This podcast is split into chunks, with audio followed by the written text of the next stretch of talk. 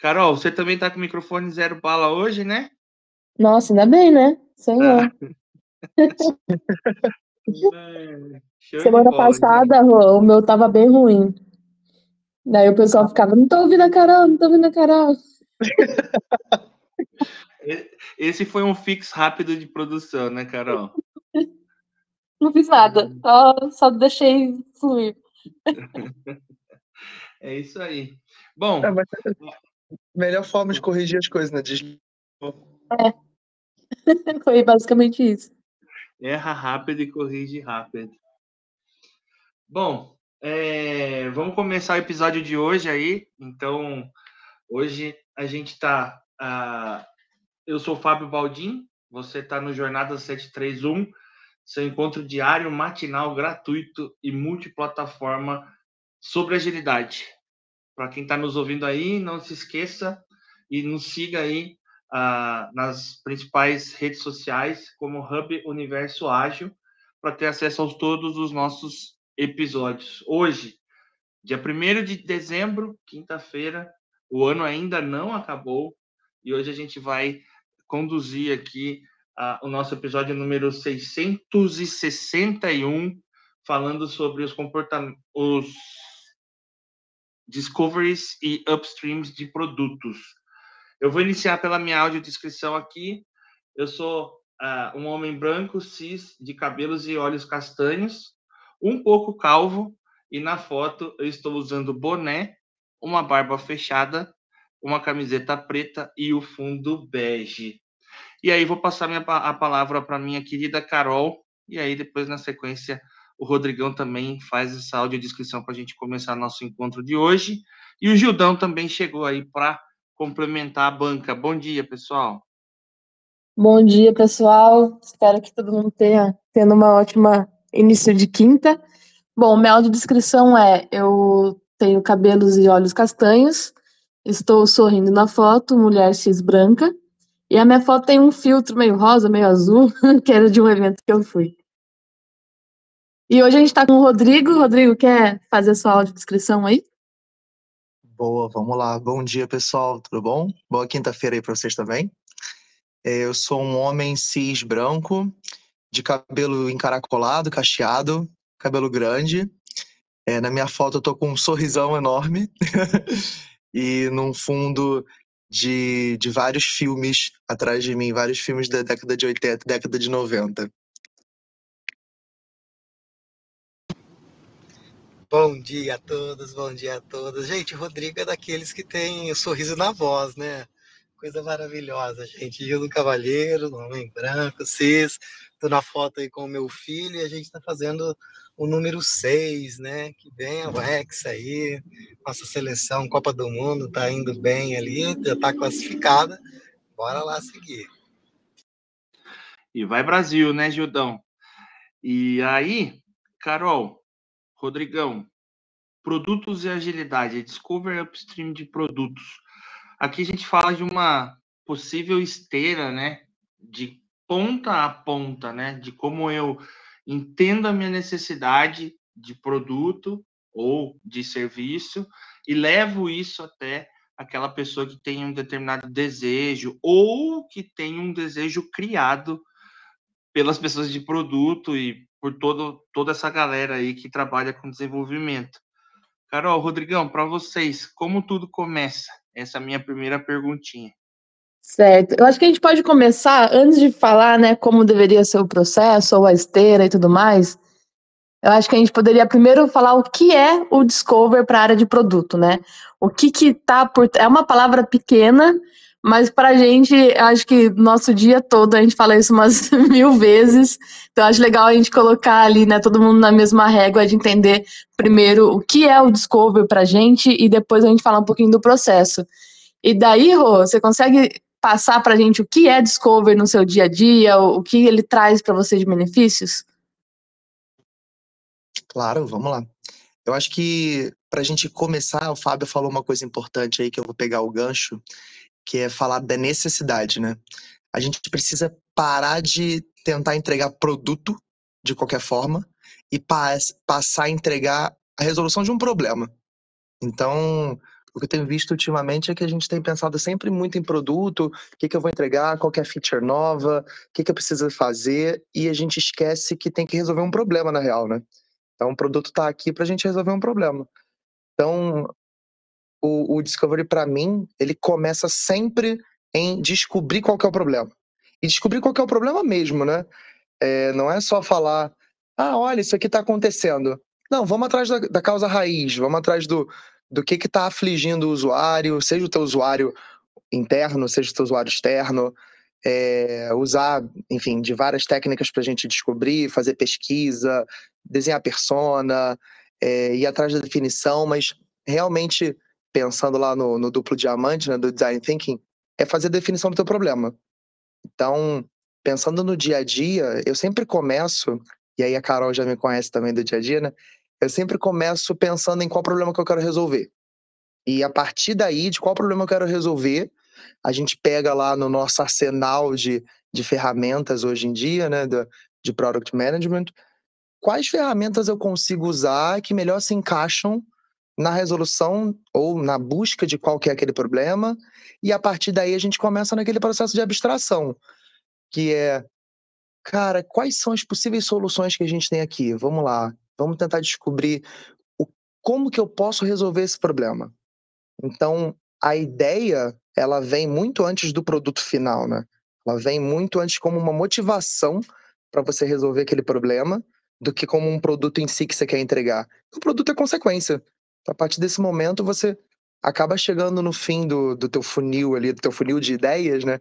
Aí já falando de upstream, chega no final do teu funil de ideias, já com uma ideia formada do que, que aquilo vai ser desenvolvido e aí sim vira um produto. Então, para mim, o Discovery é isso. É você descobrir o problema e a partir daí buscar soluções para resolvê-lo. Não sei se eu falei muito, mas acho que eu resumi bem. Não, total. Exato. E eu acho que uma das coisas que. Eu estava vendo um, ca... um case essa semana que era. Era um problema, então a empresa queria falar com os usuários, e para diferentes países ela conseguiu funcionalidades diferentes, mas com o mesmo objetivo. Então é bem legal que, é, igual você falou, né? Ah, tem que estudar a persona, entender o problema. Então no Brasil a empresa teve uma solução, na Colômbia ela teve outra, e uhum. não lembro qual outro país ela teve outra. Porém, o problema era o mesmo, só que com soluções diferentes. Então, o Discover ajuda nisso, né? A gente entender o como que vai sair ali a, a estratégia de resolver esse problema. É, isso que você falou é muito importante porque você precisa entender também o teu cenário, entender qual que é, o que está te rodeando, quem são aquelas pessoas que estão te rodeando, é, qual que é o, o ambiente que você está inserido, como que você pode resolver isso, porque isso influencia demais né, na resolução do teu problema, de qual solução que você vai trazer. Sim, e daí, é, puxando ali o upstream, né? Como que a gente coloca isso para ficar visual para a equipe? Como que a gente consegue puxar isso no nosso dia a dia? Olha, o upstream é um, um negócio muito bom e pouco utilizado, né? Pelo menos no que eu tenho visto aí no dia a dia de grandes empresas. É, nunca trabalhei em startup, né? Sempre trabalhei em grandes empresas. E a gente acaba, como produteiro, como pessoa de produto, esquecendo um pouco o upstream, deixando ele um pouco de lado, sendo que ele é das partes mais importantes, porque quando a gente fala de discovery, ele precisa ser um discovery contínuo. Então a gente precisa estar o tempo inteiro ali desenvolvendo, tentando resolver problemas para trazer novas soluções. E o upstream é parte fundamental do nosso trabalho como pessoa de produto, é, porque você dá visualização para o teu fluxo de ideias. Então é basicamente você ter o teu fluxo pensado ali né, dentro do teu cenário, em que você lista todas as suas ideias, e isso é muito importante, porque ideias surgem no bate-papo, ideias surgem no cafezinho, ideias surgem quando a gente está andando na rua, ideias surgem quando você está conversando sobre outros assuntos que não tem nada a ver com o teu problema. É, então, ideias surgem a partir das conexões né, que a gente faz. E essas ideias precisam ser colocadas no papel para a gente desenvolver, mas, ao mesmo tempo, elas também podem ser descartadas. Então, essas ideias podem ser descartadas antes de chegarem em delivery, antes da gente desenvolver alguma coisa, né? Então, é importante a gente colocar ali listar bem todas as ideias e a partir daí começar esse processo de ir desenvolvendo, de ir entendendo é, em cima do, do, do teu fluxo, né? Quais são as etapas que precisam entrar? Então, existe uma etapa de desenho de persona? Existe uma etapa de pensar em experiência do cliente? Existe uma etapa de segurança da informação que precisa ser solucionada? Existe uma etapa de pensar em possíveis outras soluções para aquele teu problema, muito mais do que a solução óbvia. Então, o upstream ele precisa ser contínuo e ele precisa ter um fluxo, ter um, um, desenho, ter um quadro, tanto quanto a gente tem hoje em dia vários quadros para entrega, vários quadros para delivery. Porque isso possibilita com que a gente tire da cabeça tudo que está pensando, coloque no papel, coloque ali no, na tela do computador e consiga efetivamente olhar para o problema, resolver aquele problema e levá-lo adiante para que ele, no fim, e aí o que, que é o resultado do upstream? É a tua história que vai ser desenvolvida, é a tua história que vai chegar em delivery. Então ela chega muito mais refinada, ela chega muito mais direcionada, e aí a gente para de ter o problema de que acontece muito, né? Que problema que essa história quer resolver? Qual o valor que essa história, no fim das contas, vai trazer para o meu usuário?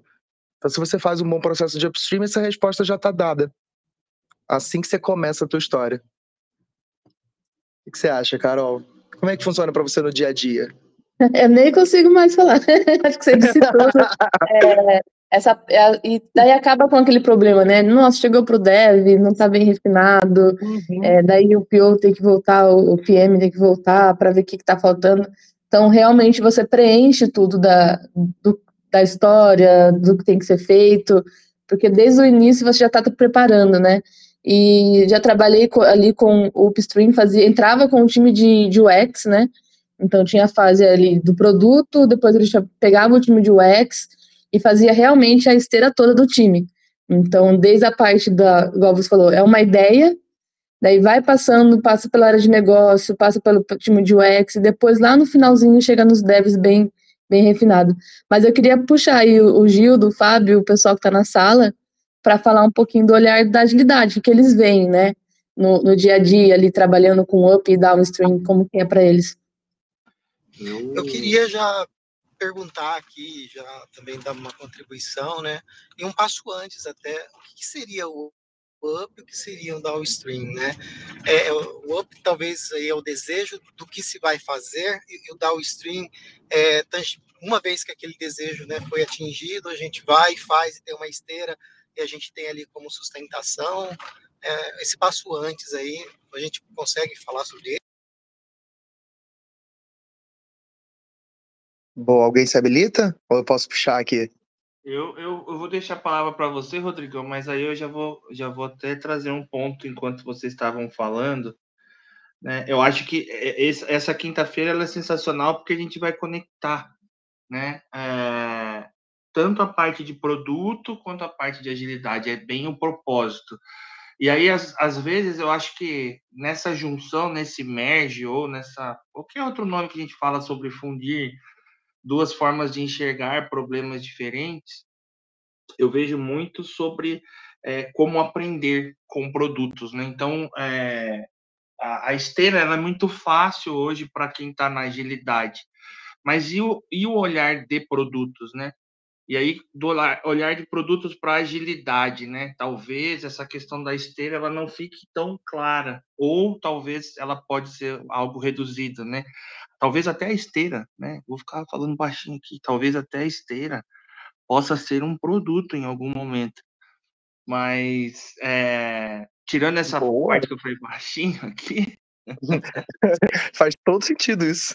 É, a parte que eu falei baixinho aqui para ninguém da agilidade ficar bravo comigo. É, além de toda essa parte que o Gildão falou, uma curiosidade que eu tive, né, que veio batendo assim na minha cabeça, uma palavra específica é, cliente e stakeholder, cliente e o, o sponsor ali, o patrocinador do produto. É, como que isso é, também pode afetar essa visão? É, seria o meu ponto aqui com a fala que vocês tiveram, tá? Aí, Carol, Rodrigão, não sei se é, vale a pena separar em respostas diferentes ou se vale a pena juntar tudo, mas acho que é, são algumas provocações aí para a gente refletir com vocês que são especialistas em produto. Vai que é sua, Rô. Boa. Ó, pensando ali no, no end-to-end, o funil, basicamente, de uma ideia é: você explora um problema, valida essa solução e testa essa usabilidade, né? É, o upstream, ele é basicamente o fluxo que a gente desenha quando a ideia surge e ela não está muito clara. Ó, eu sei qual o problema que eu quero resolver, tive uma ideia aqui que me parece boa, mas o que, que, eu preciso saber ainda, né? Então, a Carol falou um pouquinho, falando aqui do, do dia a dia de, de negócios, é a gente trazer as regras de negócio, é a gente levar para entender qual que é a experiência que aquele cliente, que aquele usuário vai ter, é a gente entender, e aí já pegando um pouco da fala do Fábio, quais são as necessidades dos stakeholders que a gente tem, porque não dá para a gente deixar isso de lado né, no dia a dia, não dá para a gente falar que está só atendendo, que a gente é 100% fit for purpose ali, que a gente só está atendendo o que o usuário quer. Não, a gente tem que atender as necessidades dos stakeholders junto, né? Então é a gente pensar, e aí falando de upstream, né? É a gente pensar nessa fase inicial em que a gente vai explorar o problema a partir dessa ideia, amadurecer essa ideia, validar ela antes de aplicar no mundo real. E aí, depois que eu valido essa ideia, a gente leva isso para o downstream, que é a etapa do fluxo onde a gente desenvolve efetivamente. Então, tem um backlog lá, já todo muito bem definido e refinado, e aí eu vou desenvolvendo, né? A gente falando aqui de, de Kanban como puxado, ou a gente falando de Scrum também como definição de sprint. E o framework tanto faz, né? Pouco importa nesse caso. O que importa é, é, pensar nesse fluxo e como que as coisas funcionam dentro desse fluxo. E às vezes, é, pensando já como pessoa de produto, fugindo um pouquinho da agilidade aqui, é, muita gente faz upstream e downstream sem nem saber que faz, sem nem dar nome para isso, né? O que no fim das contas é onde a gente quer chegar, né? É que o fluxo seja tão fluido e seja tão é dinâmico e esteja tão intrínseco na, ali dentro da companhia, da organização, que você não precisa nem dar nome para isso. As coisas já acontecem dentro daquele processo de forma natural, em que você consiga validar uma ideia antes de desenvolvê-la e consiga entregar alguma coisa que funcione bem. Então é a gente não precisa nomear isso. Né? Então, muitas vezes até o pessoal que está ouvindo que talvez não, não pense, caraca, eu faço upstream, eu faço downstream. Não, talvez você faça, mas você só não deu nome para isso. É, às vezes a pessoa, é igual você falou, a pessoa não sabe. O que que, assim, resumindo, né, o que que seria o, o, o upstream? É o momento que eu estou indo atrás, entender se, vamos supor, eu tive uma ideia que vai resolver tal dor. Primeiro eu tenho que descobrir se aquilo realmente é uma dor para o meu usuário ou uma dor para o negócio, igual o Rô falou. Não é sempre que a gente vai olhar só para o cliente, a gente tem que olhar para o mercado, olhar para o negócio. E às vezes a, a empresa está indo para um caminho e o cliente está indo para outro. Então, e está tudo bem na, na empresa se tomar decisões assim. Então, primeiro é, que dor que eu resolvo? Depois disso, ir atrás de, de resolver, começar com, com o X. Aí pode rolar teste de usabilidade, pode rolar entrevista. É realmente uma fase de descoberta para para a empresa, né, para ver se aquilo vai entrar realmente para desenvolvimento. E aí, Carol, até fazendo uma pausa aqui, o Pantané subiu para conversar um pouco com a gente aí.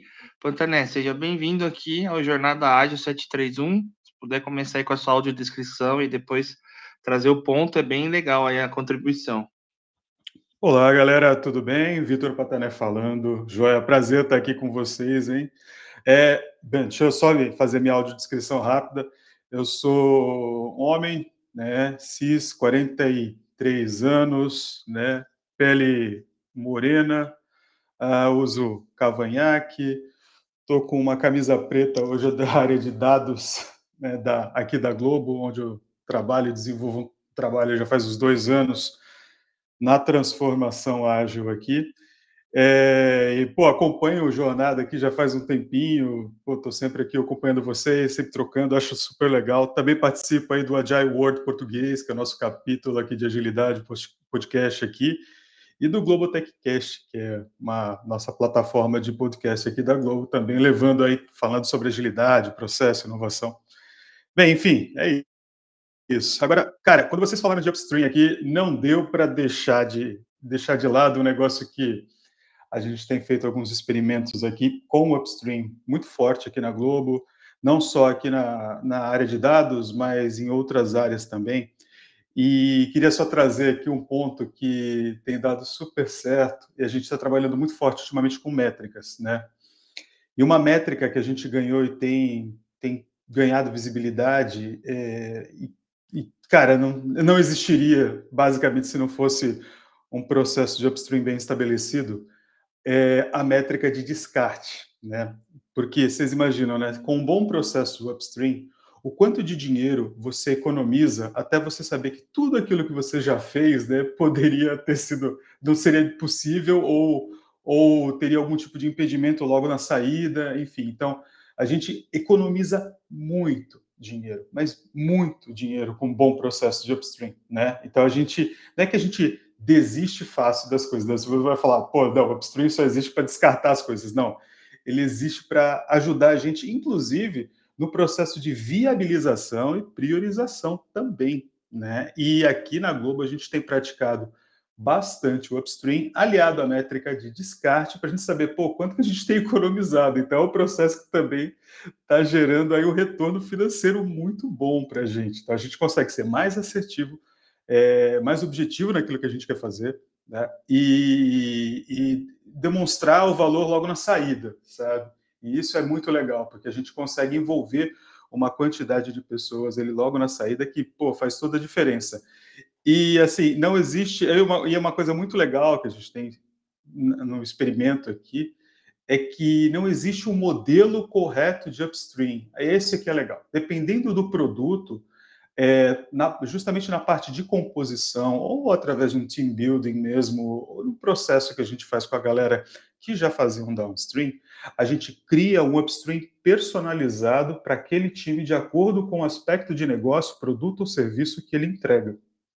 E faz uma diferença, né? Quando você é, você sai do, das três casinhas, né, do to-do, do idôneo, do downstream, você vem para um universo onde você tem N possibilidades, né? Então, por exemplo, a área de dados aqui, né?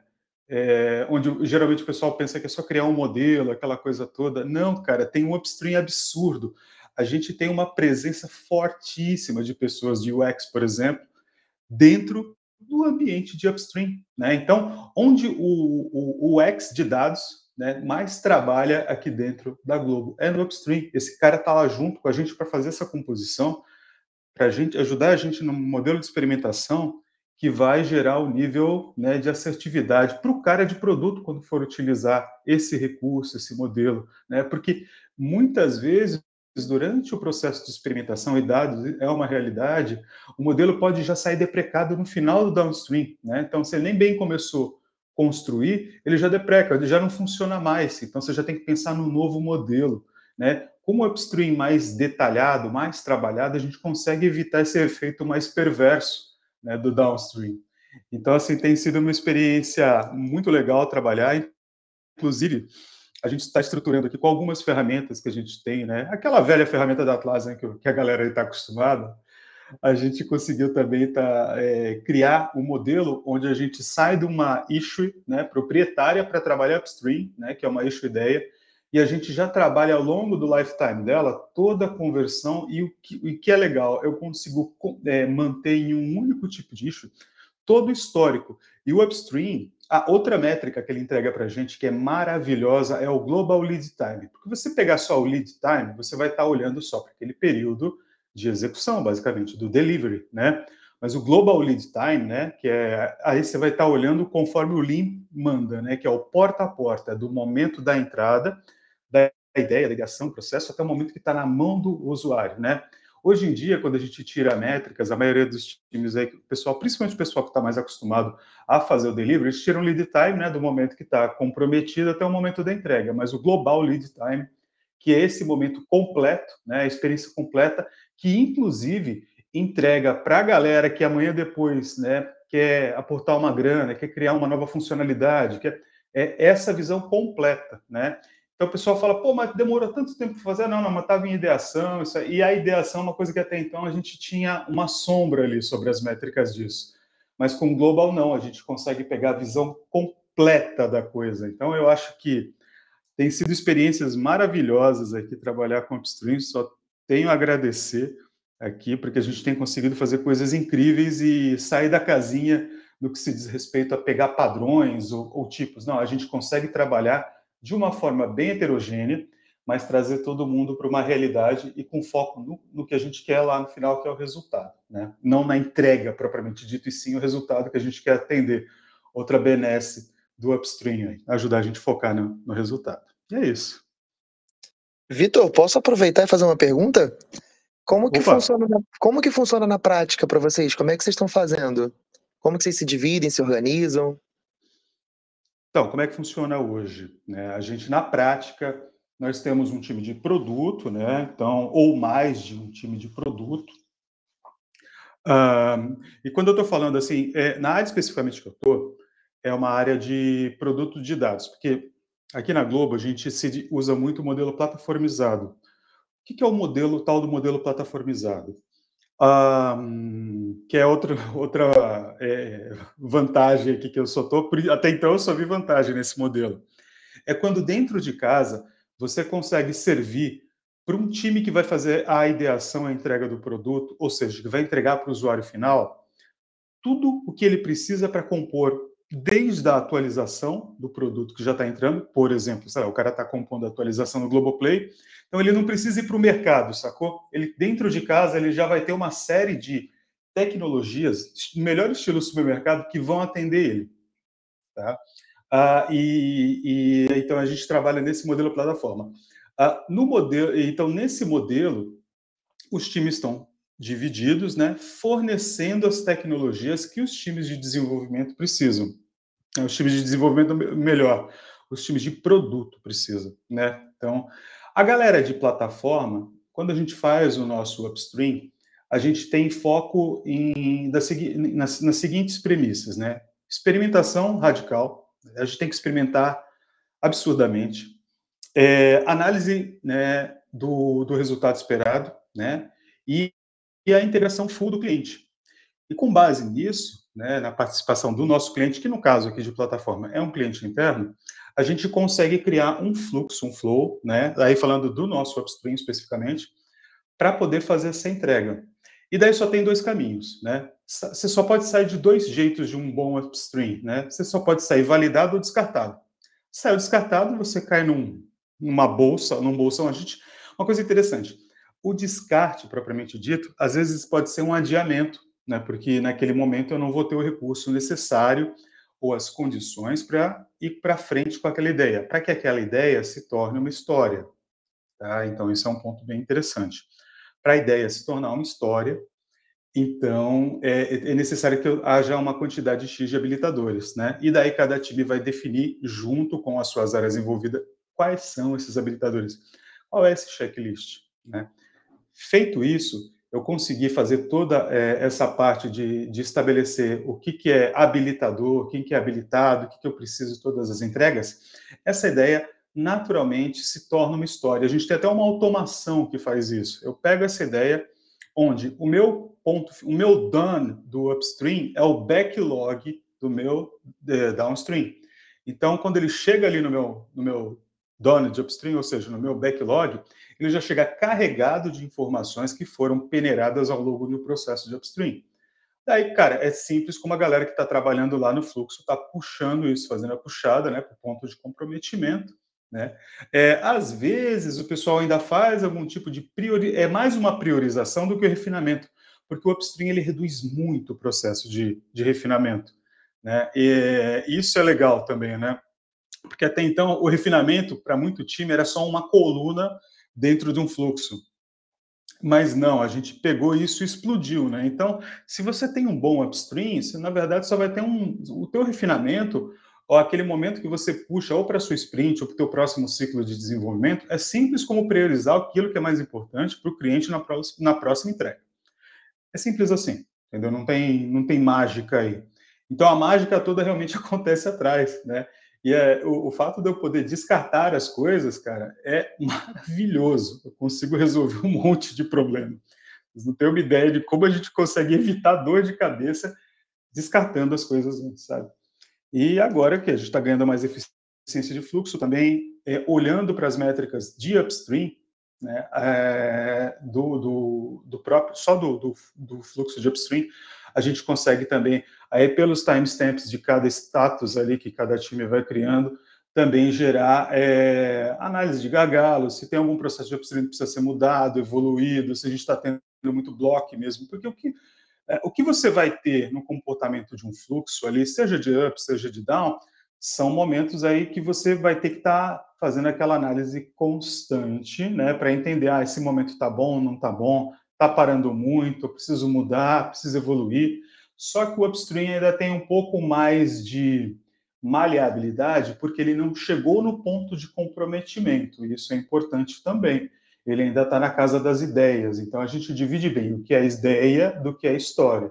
A história é uma coisa que avança para ser desenvolvida, a ideia é uma coisa que pode se tornar uma história ou pode ser descartada.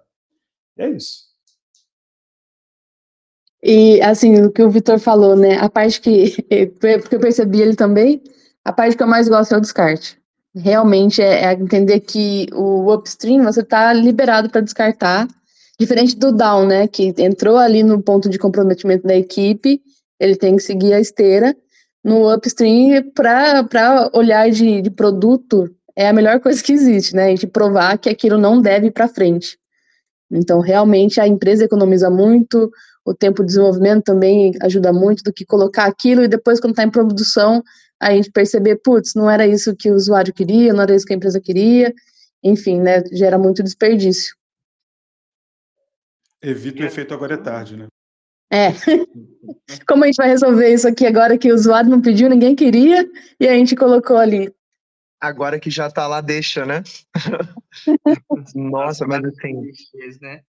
É, é eu acho que eu vou falar a mesma coisa que a Carol, mas assim, a gente como produto, é, ouvir descarte, ouvir o posso descartar, é muito bom, né? É muito bom a gente poder testar e poder descartar, é, sabendo que aquilo ali faz parte da, do processo, faz parte das etapas.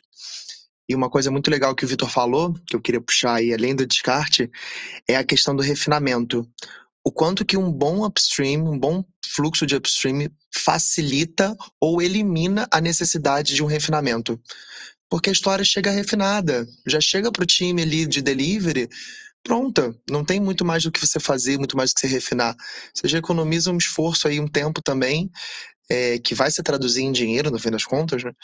E você já consegue entregar uma, algo que já está muito mais direcionado a resolver um problema do que, na verdade, se a gente fosse refinar, fosse discutir ainda todo aquele processo que acontece hoje quando você não tem um upstream bem definido.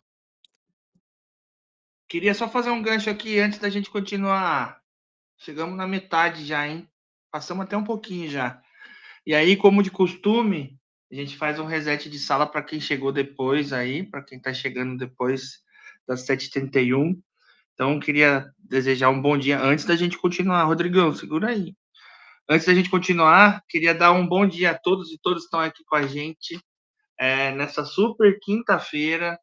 Uh, eu sou Fábio Baldim e todos estamos aqui no Jornada 731 seu encontro diário, matinal, gratuito e multiplataforma sobre produtos e agilidade agora, nessa quinta-feira. Hoje a gente está no nosso episódio 661, estamos falando sobre Discover e Upstream com visão de produtos, tá? não é com a visão aí dos agilistas. Com a Carol Alves na apresentação, na moderação, Rodrigão Dias e com muito prazer aí a subida do Vitor Pantané para falar sobre esse momento específico de produto. E junto comigo aqui na moderação a gente tem o Gildão. Rodrigão, e aí? Fora o descarte, a gente tem o que mesmo? Não, eu tava falando refina... da parte do refinamento, né? Então a gente já chega com, com a história refinada ali pro, pro delivery.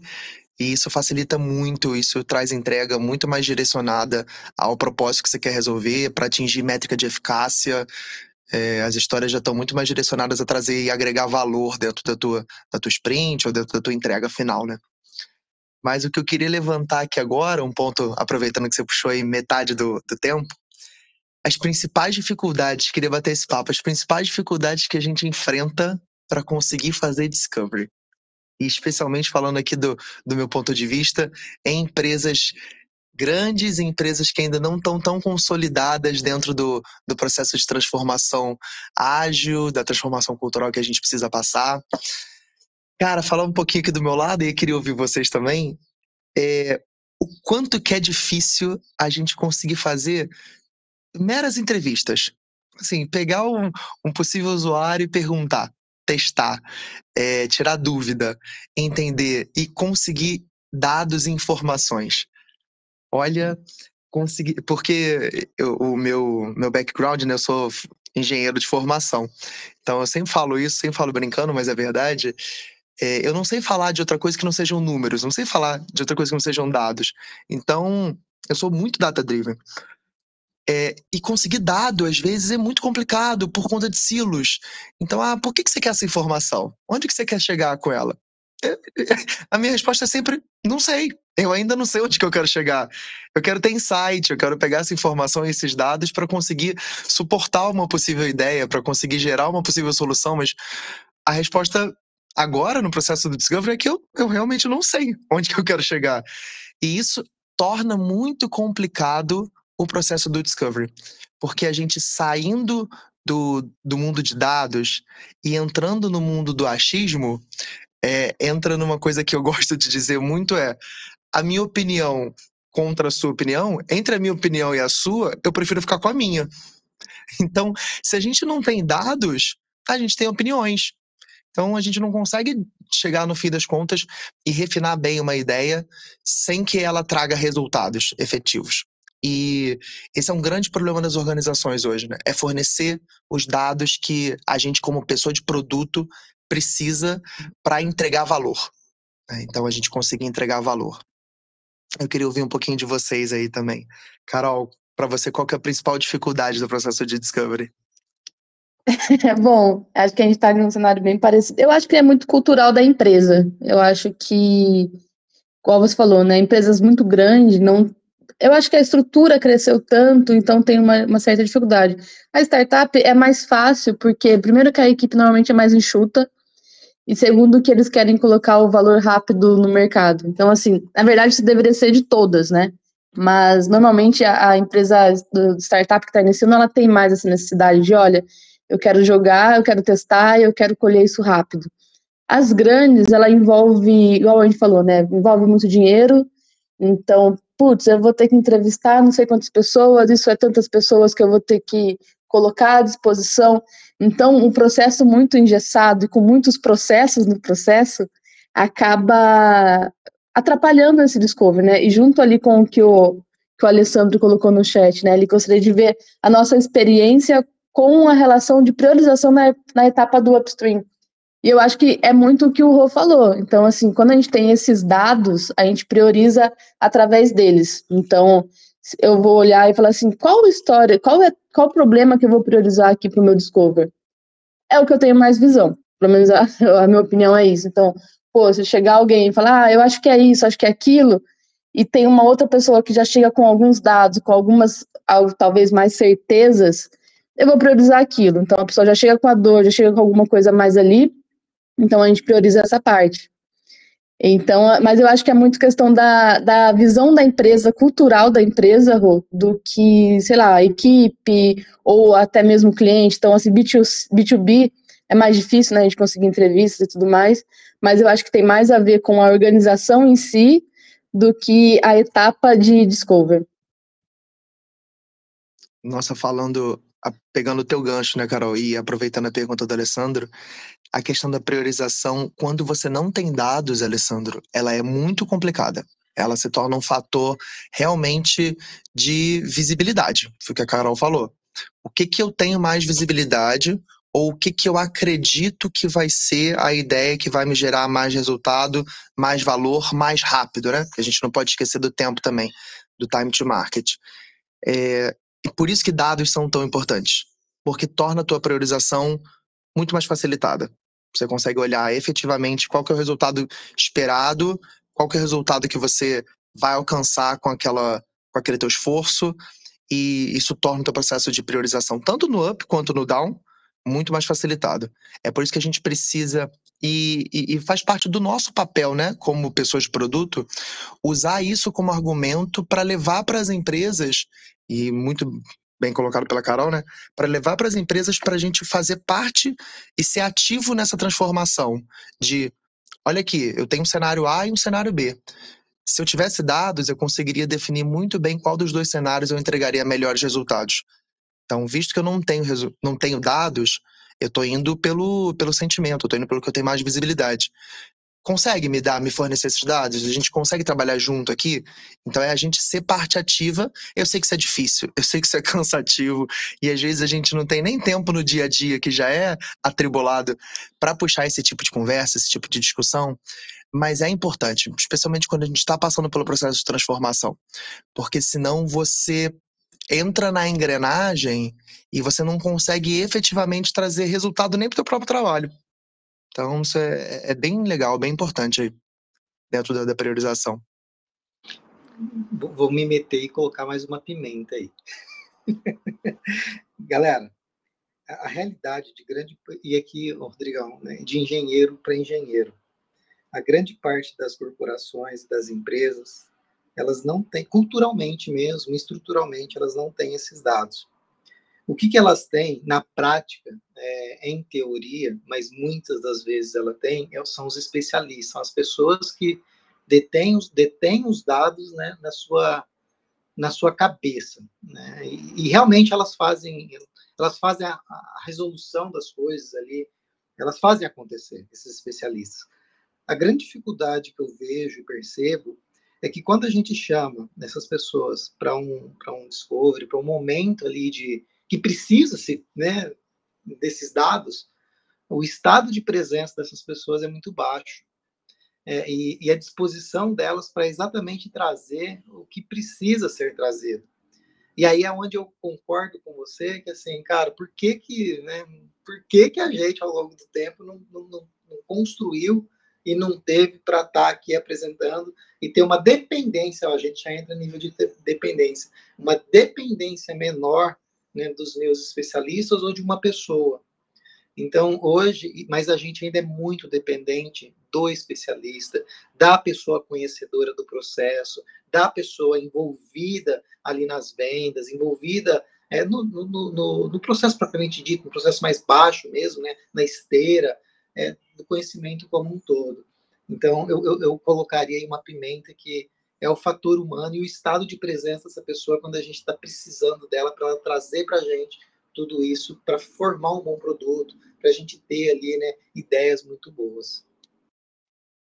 Pô, aproveitar esse gancho aí, hein, Judo? Uh, aproveitar e trazer aqui para vocês uma experiência que eu tenho visto aqui acontecer uh, aqui dentro da Globo, mas já vi em outras empresas também. Aí falando um pouquinho de empresas grandes, né?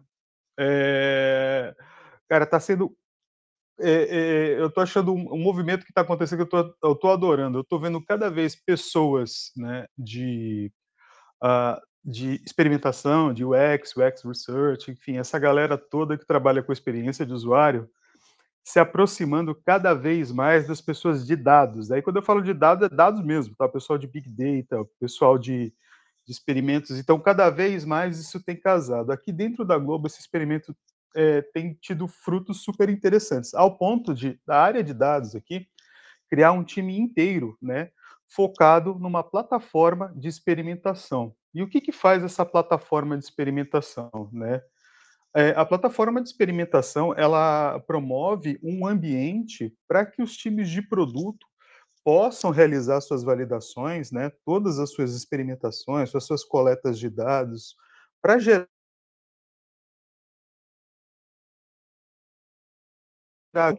principalmente no momento da ideação, tá? Então, tipo, a galera com essa com essas informações, é, eles conseguem é, tirar insumo suficiente, pegar informação suficiente, justamente para fazer a coleta de dados, porque o pessoal já percebeu que, cara, você não consegue avançar numa grande, numa grande companhia que tem uma quantidade grande de clientes, né? em grandes produtos se você não tiver dados massivos, tá? E esses dados massivos vão falar de tudo para você, do teu investimento até o teu ROI, né? Então, se você não tem uma forma boa, confiável, sustentável de experimentar, fica complicado. Hoje em dia, porém, em pequenas e médias empresas, isso, isso é uma realidade que também é possível, só que daí você acaba lançando mão de ferramentas de mercado para te ajudar, ou mesmo comprando pesquisas para poder te ajudar. Eu mesmo já trabalhei em startup, a gente comprava pesquisa, combinava com outros parceiros aí para conseguir fazer esses levantamentos, né? Mas o fato é de você não trabalhar a experimentação, a, a, a experimentação, a construção e a priorização, elas meio que andam juntas, né? elas não dá para desassociar uma coisa da outra. Se você não faz um bom experimento no começo, você não consegue saber seu alcance, você não consegue pegar a visão de investimento, você... então uma coisa está relacionada à outra, é totalmente sistêmico. Então, não dá para pensar hoje em priorizar sem fazer um bom experimento antes. É um tiro no escuro, né? Basicamente, você está jogando para cima e esperando que caia no lugar certo. Então, assim, para fazer a coisa de forma madura, de forma consciente, isso é fundamental. Tá? Então, é só para trazer, compartilhar um pouco aqui dessa experiência que eu tenho tido aqui hoje na Globo, mas já tive em outras empresas também, e mesmo no universo de startups, né? Cara, é, é tipo, não é se eu vou fazer aquele investimento ou se eu vou criar aquela ação, cara. Eu preciso fazer aquilo para ter um, um, mínimo de calço ali para poder dar uma resposta boa para o cara que está investindo também. Nem que seja a resposta, pô, não vá por aqui. Fizemos um experimento, não vai dar certo. A maioria, a tendência é contra isso. Enfim, dá aquela visão. Então, dados, experimentação é uma coisa que está casado hoje. Grandes empresas já estão juntando essas áreas, né? E pequenas empresas estão correndo atrás da bola do, do serviço, contratando, enfim, para fazer acontecer. Eu vou entrar nessa brincadeira aqui, é, ouvindo a fala do Data Driven do Rodrigão, é, e aí somando com o Gildo, queria compartilhar algo bem interessante que acontece, né? Onde eu trabalho, no contexto que eu trabalho, também tem é, essa mesma essa mesma questão, né? Porém, a gente vem às vezes aplicando, né, em conjunto com é, é, pessoas agilistas, as classificações, né? A gente vive num mundo de hashtag hoje em dia, e às vezes é uma solução até para poder categorizar. Então, é, nos últimos três meses, nos últimos seis meses, no último ano, é, qual categoria entregou mais valor para a companhia? Qual entregou mais valor para o, o cliente que está na ponta, né? E aí entra, entra aqui um cara que sempre me bate na cabeça, o Pareto, né? Então, em cima das, das 20 maiores necessidades, eu atendo 80%, é, 20% das demandas, né? Eu atendo 80% das necessidades. E aí isso acaba contribuindo com uma possível priorização, né? E na outra mão, coisas que eu vim pensando aqui, né, que eu tô até imerso em um dos contextos de produto, é o Gemba, né? Então as pessoas de produto relacionadas que eu tenho comigo aqui, usam, né, pessoas que estão no dia a dia da operação ali como ponto de referência para o entendimento, para o detalhamento, reuniões, então ir aonde as coisas acontecem, né? Acho que é, é, é onde a gente consegue unir bastante as forças para ter produtos melhores, né? Igual a gente vem falando aqui. Então, seria meus dois centavos de contribuição aí para a gente apimentar o papo também.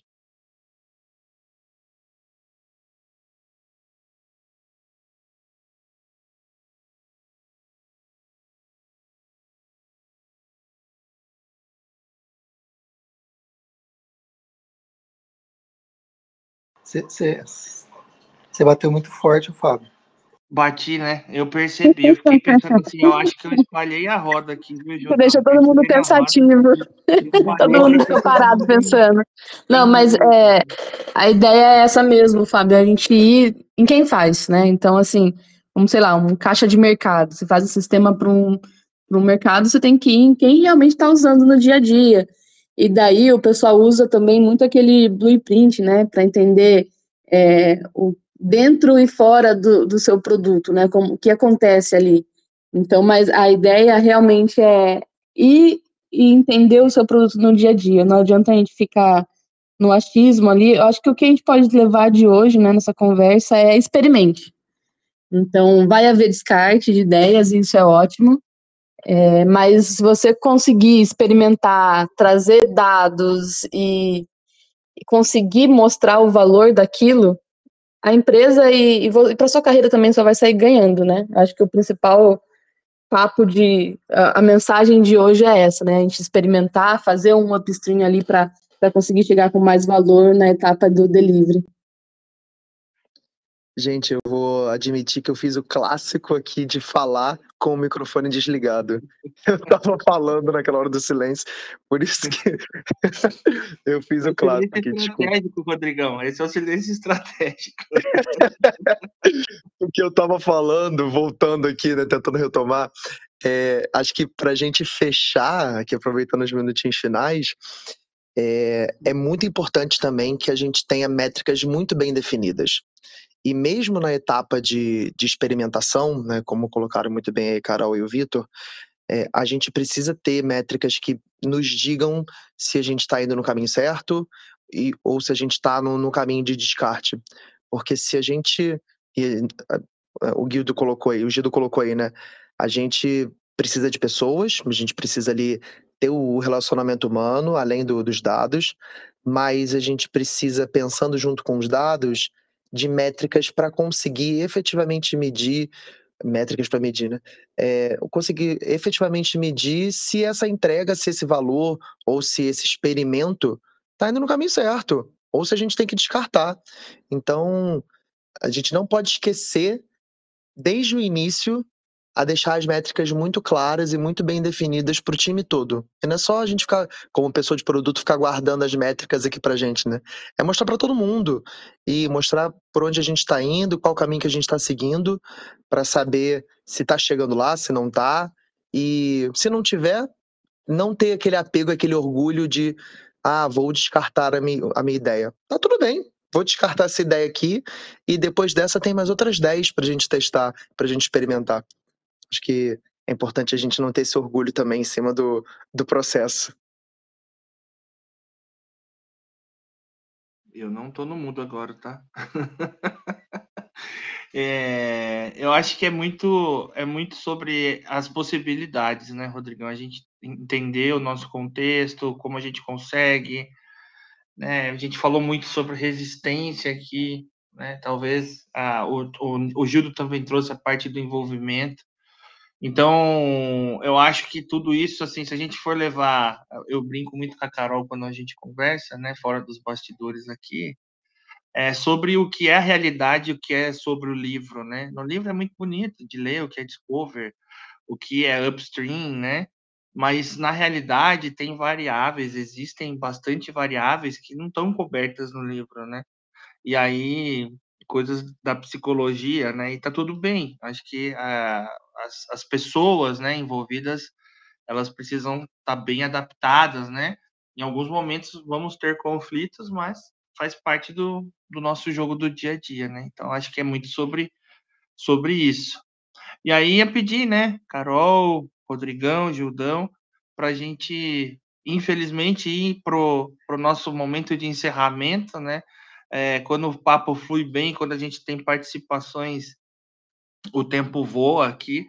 E aí ia pedir para vocês aí fazerem as considerações finais do evento, colocar coisas aí para quem está nos ouvindo nas redes, uh, que é nossa reta final aqui. E aí, Carol, Rodrigão, Gildo? Galera, discussões excelentes, né? É, muito pertinentes aí à realidade ao qual estamos inseridos mas eu fiquei com um gostinho de quero mais aqui. É fantástico, assim, sabe? Acho que esse episódio, esse episódio vale uma parte 2 aí, só, só, só fomentando e colocando, colocando foguinho no parquinho. Obrigado. Gildo. Rodrigo, cara, Rodrigo, um presente, né? Um presente para todos nós aí, Carol também, Fabião. É, excelente quinta-feira, né? Já vamos aí nos preparando para o sextou aí. Quinta com muita energia e bora lá, galera. Bora lá. Obrigado. Gratidão aí. falando aqui do meu lado, né, para a gente fechar. É, cara, se eu pudesse dar um conselho, seria coloquem na rotina de vocês pequenos experimentos. A gente não precisa comer, vamos ser ágil, né? É, a gente não precisa começar grande. Vamos começar pequenininho. Pega um espacinho ali que você tenha no dia a dia, um espacinho que você tenha na sprint. É, vai fazendo pequenos experimentos, mede muito bem isso e começa a colher resultado. Porque a partir daí você consegue ter, começa a ter portfólio para provar que experimentar as suas ideias gera resultado. Então, se eu pudesse deixar uma, uma indicação aí para o dia de hoje, para essa quinta-feira, seria essa. E concordo com o Gildo, acho que, que vale uma parte 2 aí. E, pessoal, muito obrigado, obrigado pelo convite, muito obrigado por me receber. Adoro falar sobre o assunto. Já está convidado para votar toda quinta, viu? Bom, eu acho que pegando um pouquinho o gancho do, do Fábio ali, né? A realidade é bem diferente dos livros, dos artigos no LinkedIn. Então, experimente. Coloque em prática um pouco também do que o Rô falou, né? A gente não vai conseguir colocar 100% no nosso dia, mas se você conseguir melhorar 10%, já é melhor que nada. Então, a única forma da gente aprender e evoluir é colocando em prática. Então, putz, olha, tem um, um item aqui no que eu consigo fazer um, um, discover. Tudo bem que se às vezes não vai sair igual grandes empresas, grandes pessoas falam, mas eu consegui fazer um pouquinho e tá bacana. Então, acho que a, a melhor forma de, de aprender e conseguir melhorar processos e, e tudo mais é experimentando. Então, vai colocando um pouquinho e pouquinho em prática cada dia e esquecer um pouco ali do, do livro, né? Não, seguir certinho porque tem que ser isso, tem que ser aquilo, não. Tem que ser do jeito que fica melhor para você. E é isso, então, obrigado a todo mundo que entrou aqui hoje. Quinta-feira tem mais e já vamos puxar um papo dois então, hein?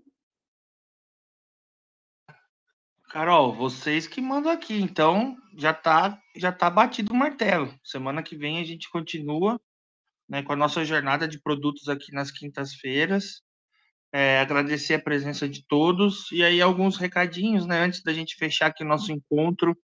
É importante trazer aqui a fala da Flávia, né? Ela é da área de pessoas e ela sempre sugere a gestão da mudança para lidar com o lado humano em qualquer uma dessas mudanças. Faz toda a diferença é sobre pessoas, né, galera? Então, é, recurso é computador, dinheiro, moto, carro, né?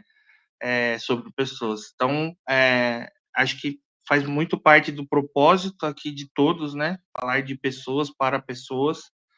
E aí, é, para a gente finalizar nosso encontro de hoje, vou pedir para quem está na nossa audiência aí, siga os moderadores, siga essa galera que está aqui, se sigam, porque a gente vai aumentando a nossa rede, vai propagando vai trazendo mais pessoas para a gente poder dividir mais o conhecimento, tá? Aproveitando aqui para a gente fechar, no último minutinho nosso aqui, convidar todo mundo para o Dev Pira, para quem não conhece, é uma ideia da minha amiga e irmã que está aqui com a gente, a Carol, iniciada há muitos anos atrás. A gente tem um festival agora em, no sábado, presencial aqui em Piracicaba. A gente vai contar com bastante palestras, inclusive o nosso mentor aqui, né, do Universo Ágil, André, vai ser o palestrante aí, é o primeiro palestrante do dia do evento. Então, convido vocês aí para participarem. Continuem com a gente. Amanhã tem a Agile Breaking News com uma galera sensacional falando sobre notícias da agilidade. E, para a gente encerrar aqui, boa quinta-feira, boa sexta para nós e vai Brasil! Valeu, gente. Até a próxima. Tchau, tchau. Valeu, galera. Tchau, tchau. Bora lá. Valeu, galera. Tchau, tchau. Muito obrigado.